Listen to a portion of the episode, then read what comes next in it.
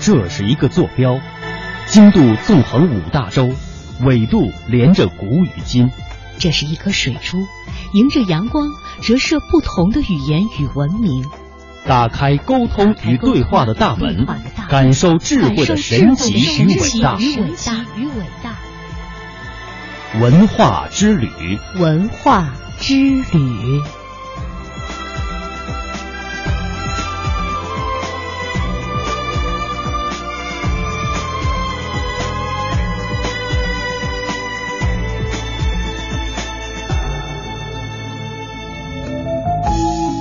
欢迎各位继续收听中央人民广播电台香港之声数码广播三十二台的文化之旅。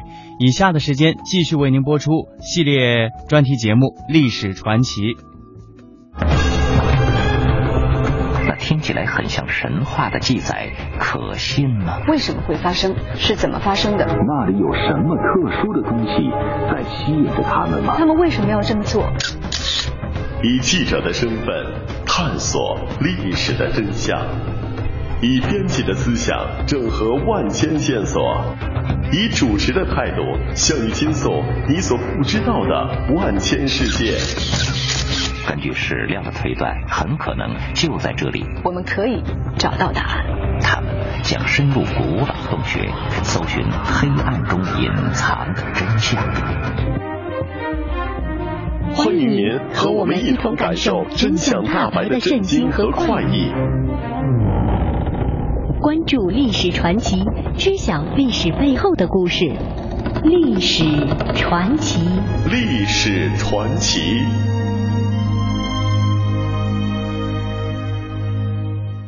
欢迎您打开今天的历史传奇。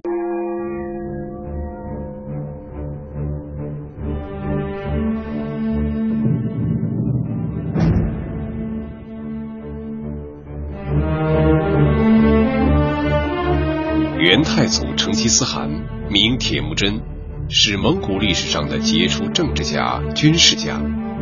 公元一千两百零六年，被推举为蒙古帝国的大汗，统一蒙古高原各部落。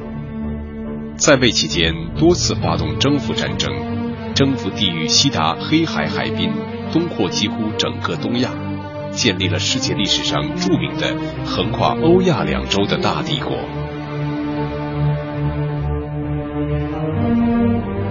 的历史传奇为您讲述的是一代天骄成吉思汗。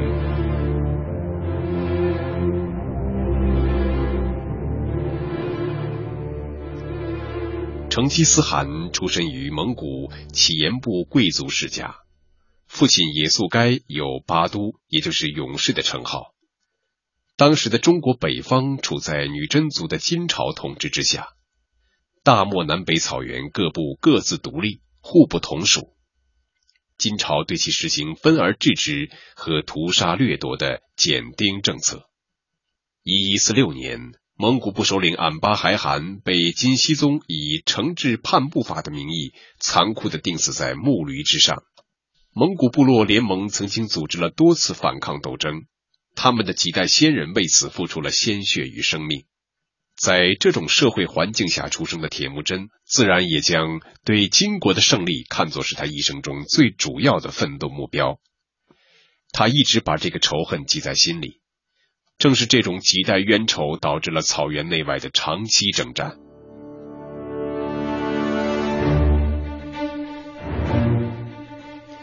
铁木真的母亲科伦夫人出身于红吉腊部。一一六一年秋天的某一天，科俄伦正走在同蔑尔乞人赤烈都结亲的路上。当时，蒙古乞颜部首领也速该在沃兰河畔打猎，发现了途经蒙古部驻地的科俄伦。他在几位兄弟朋友的协助下，根据当时的抢亲传统，打败了蔑尔乞人，抢来了科额伦夫人。于是，科额伦就成为了也速该的妻子。第二年，耶速该活捉了塔塔尔部首领铁木真兀格，恰好这个时候，耶速该的第一个儿子降生了。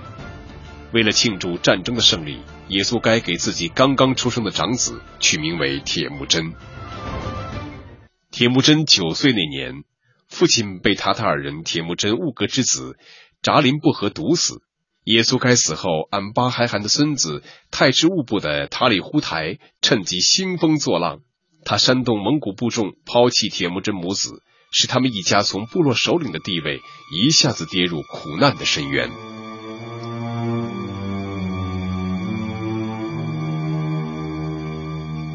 在这之后，铁木真一家在草原上艰难度日。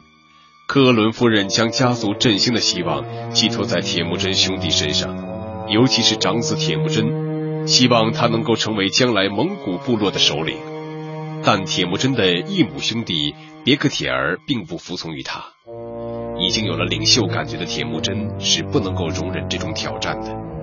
在铁木真十三岁那年，几位小兄弟偶然发生了一次抢鱼抢鸟事件。铁木真、哈萨尔与别克铁儿发生冲突，铁木真、哈萨尔一前一后射死了别克铁儿。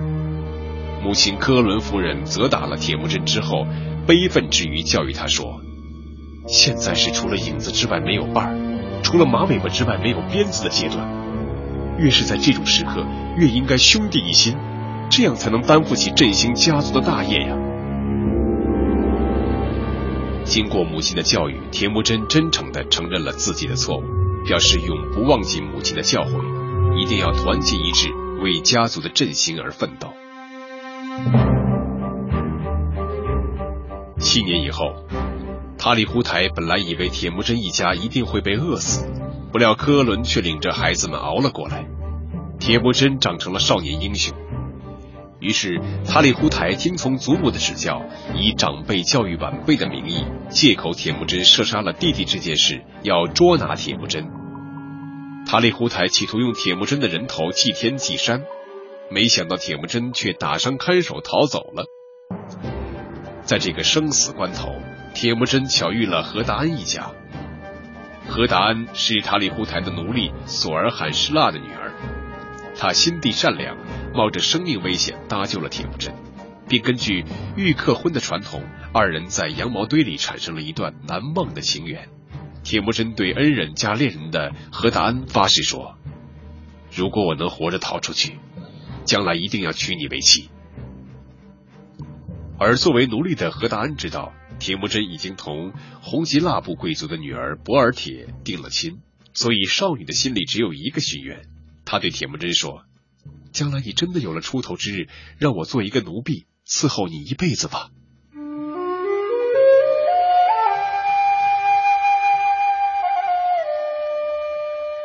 将近二十年以后，在铁木真与塔塔尔部库伊田之战后，铁木真少年时代的救命恩人和情人何达安终于来到自己的身边。这时，何达安已经是近四十岁的妇人了。可是他一刻也不曾忘记过铁木真，多少次为了他的平安而祈祷，为他的成功而喜悦。铁木真也不曾忘过何达安。不料刚一见面，部众便杀死了与自己为敌的何达安的丈夫傻骆驼。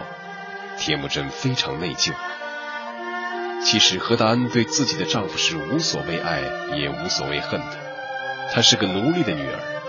一个女奴还敢奢望按自己的意愿谈婚论嫁吗？只是他厌恶傻骆驼跟随塔里忽台与铁木真为敌而已。铁木真知道何达安成了寡妇，便想实践自己的诺言，纳她为侧妃。何达安深爱铁木真，正因为如此，他拒绝了铁木真，因为他不是施恩图报的人。他知道铁木真这时需要的是年轻貌美的侧妃来调节由于血腥的残杀而带来的压力，自己还是坚持实践自己的心愿，那就是给铁木真做奴婢，伺候他一辈子。于是他以特殊的身份成为铁木真的一个家庭成员，不过铁木真并没有把他当作奴隶看待。铁木真正式的婚约是他在十八岁时履行的。红吉腊部的德薛产根据原来的婚约，将自己的女儿博尔铁嫁给了铁木真。但美好的生活仅仅过了几个月，他的妻子博尔铁就被昔日的仇敌蔑尔乞部的托托部长抢走了，并被强迫与赤列都之地赤列格尔结合。铁木真杀父之仇未报，蔑尔乞人的夺妻之恨又降临到他的头上。为了夺回自己的妻子，他面对布尔罕山向长生天祷告，决定向强大的敌人蔑尔乞部开战。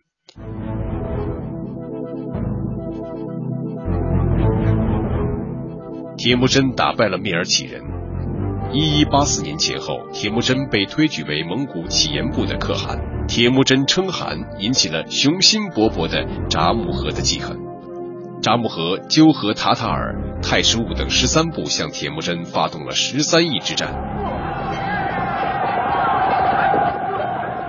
在铁木真一生所经历的六十余场战争中，这是唯一一次没有打胜的战争。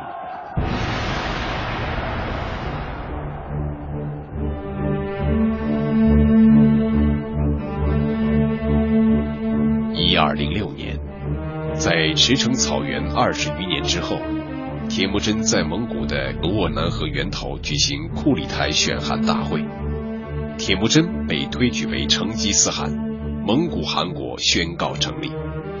这在蒙古史乃至中国和世界历史上都是一件大事。通天乌阔阔出，以天神名义给铁木真上尊号为成吉思汗。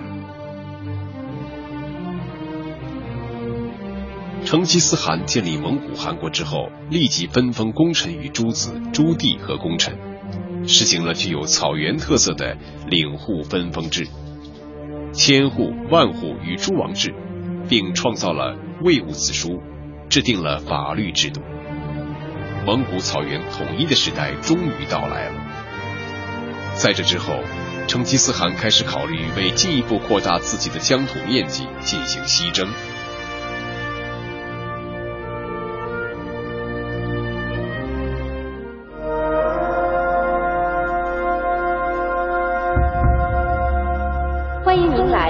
宫博物院参观。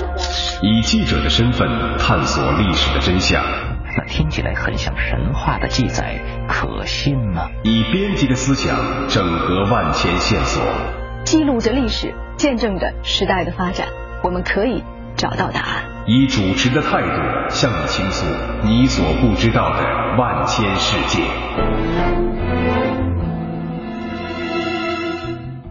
欢迎您和我们一同感受真相大白的震惊和快意。关注历史传奇，知晓历史背后的故事。历史传奇，历史传奇。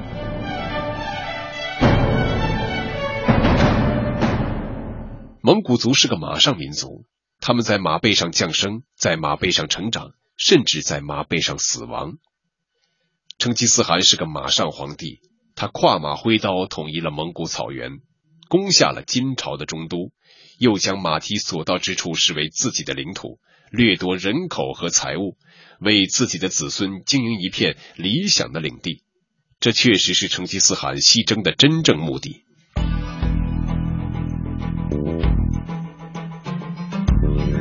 就在成吉思汗准备开始西征的时候。花剌子模鄂达腊城的海尔汗杀死了蒙古汗国的四百五十名和平商人，国王摩诃末又武断的杀死了成吉思汗派去交涉的使臣，这就成为成吉思汗西征的导火线。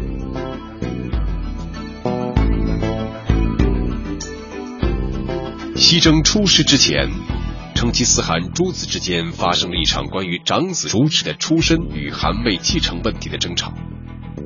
主旨是不是成吉思汗的亲生骨肉，并非当时争论的焦点，其关键在于究竟由谁继承汗位，能否使自己的事业发扬光大，是成吉思汗考虑问题的出发点。在这场冲突中，成吉思汗确定三子窝阔台为汗位继承人，主要就是从政治稳定和个人才能方面考虑。同时，他说明当时蒙古汗位的继承还没有实行嫡长子继承制。而是保留了一些原始社会末期推举制的痕迹。正是这种汗位继承制度，导致了成吉思汗死后蒙古皇族的皇位之争。熟知是长子，当时关于此人是不是成吉思汗亲儿子的争论，在成吉思汗心理上留下了阴影。这个阴影一直伴随他走完自己的一生。察合台是博尔铁生的二儿子，打起仗来不失为一个勇士，有不服输的性格。不过他生性鲁莽、好斗、残忍。成吉思汗知道他不是继承自己事业的材料。窝阔台是老三，论战功和勇敢，他都不如两个哥哥。可是他比两个哥哥聪明，能体察成吉思汗的心思，为人也随和，从不参与兄弟之间的争斗，从不对继承汗位表现出任何热衷。正是这一点，使他得到成吉思汗的信赖，并把汗位传给了他。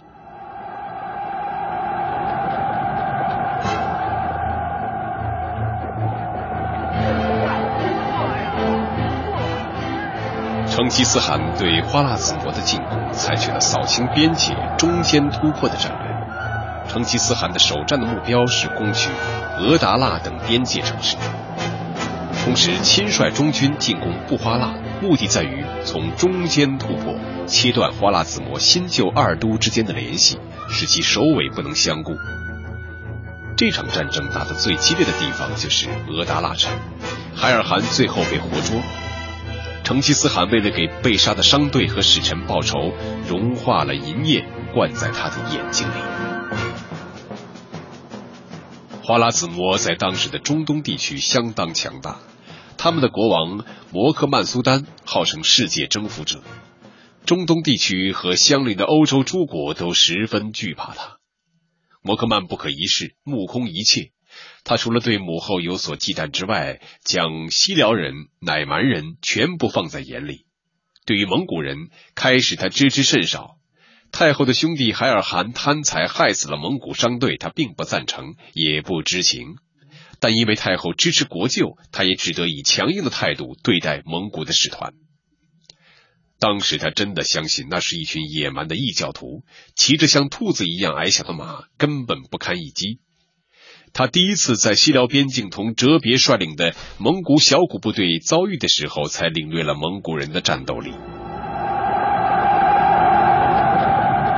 面对着蒙古大军的进攻，摩克曼国王拒绝了集中兵力决战的正确建议，采取了分兵把关、各自为战的被动挨打战略。而当蒙古大军日益逼近时，他又放弃首都，放弃天险，率众逃跑。从未组织过一次像样的抵抗。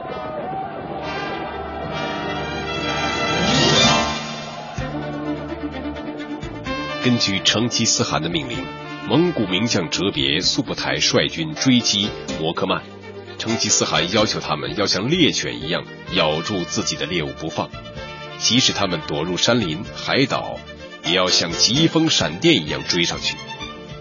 躲入山林的图尔汗王后被迫投降了。逃往海岛的摩克曼也悲惨的死去。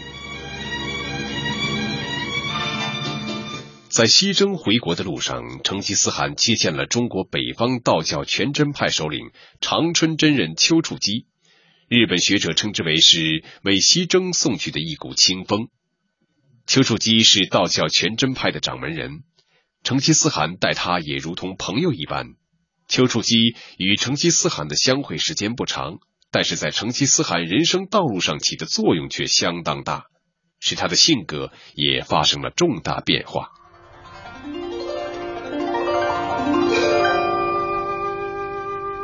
丘处机清楚的告诉成吉思汗，人是不能够长生不老的，只能养生，还告诉他一条治国之道，劝他要清静无为，不要滥杀无辜等。经过了七年西征，成吉思汗回到了蒙古草原，但是他不顾六十四岁的高龄，又要坚持亲征西夏。在途中，成吉思汗围猎时受伤，高烧不起，但他仍坚持不退兵。西夏王被迫派使者求降。一二二七年秋天，成吉思汗死于六盘山附近的清水县。关于成吉思汗的死因有很多种说法，其中最正统的，也被更多人知道的，就是原始中的坠马说。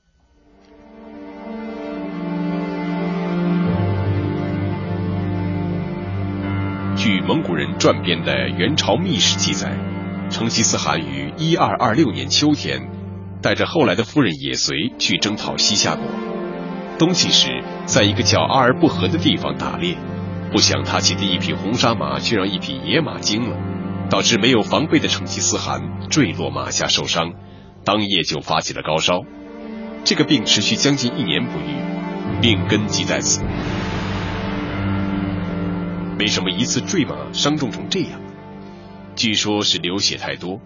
当时也随请随从的将领商议这个事情怎么办。有人建议，反正西夏城池都在，一时半会儿也逃走不了，干脆回去养伤，等好了再来攻打。成吉思汗一生要强，心想如果这样回去会让西夏人笑话。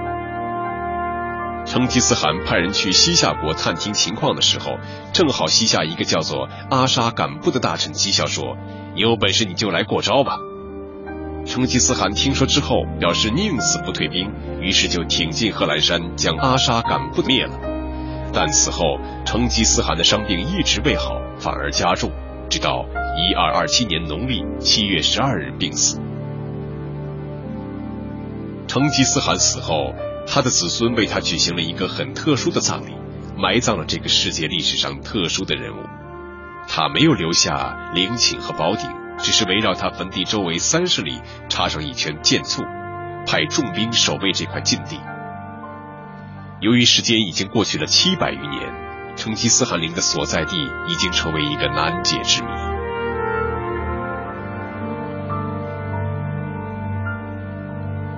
成吉思汗不惜奋斗，不断抗争，雄才大略，横扫千军的一生，为中华民族和许多国家的人民所关注。被人们评为千年伟人。由于他的奋斗和抗争，才使部落林立的蒙古草原实现了统一，才初步结束了中国北方分裂割据的局面，为蒙古人统一当时的中国打下了基础。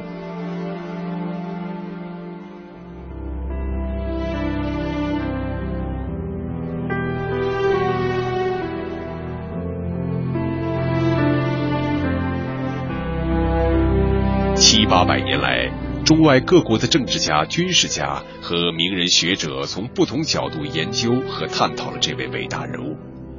孙中山说：“亚洲早期最强大的民族之中，元朝的蒙古人居于首位。”毛泽东将成吉思汗亲切地称为“一代天骄”，将他与中国历史上著名的帝王秦皇汉武、唐宗宋祖相提并论。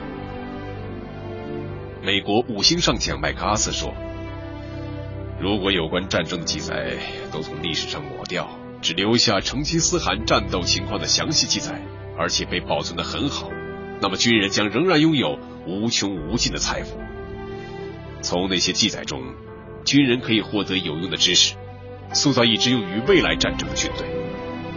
那位令人惊异的领袖成吉思汗的成功，使历史上大多数指挥官的成就。”黯然失色。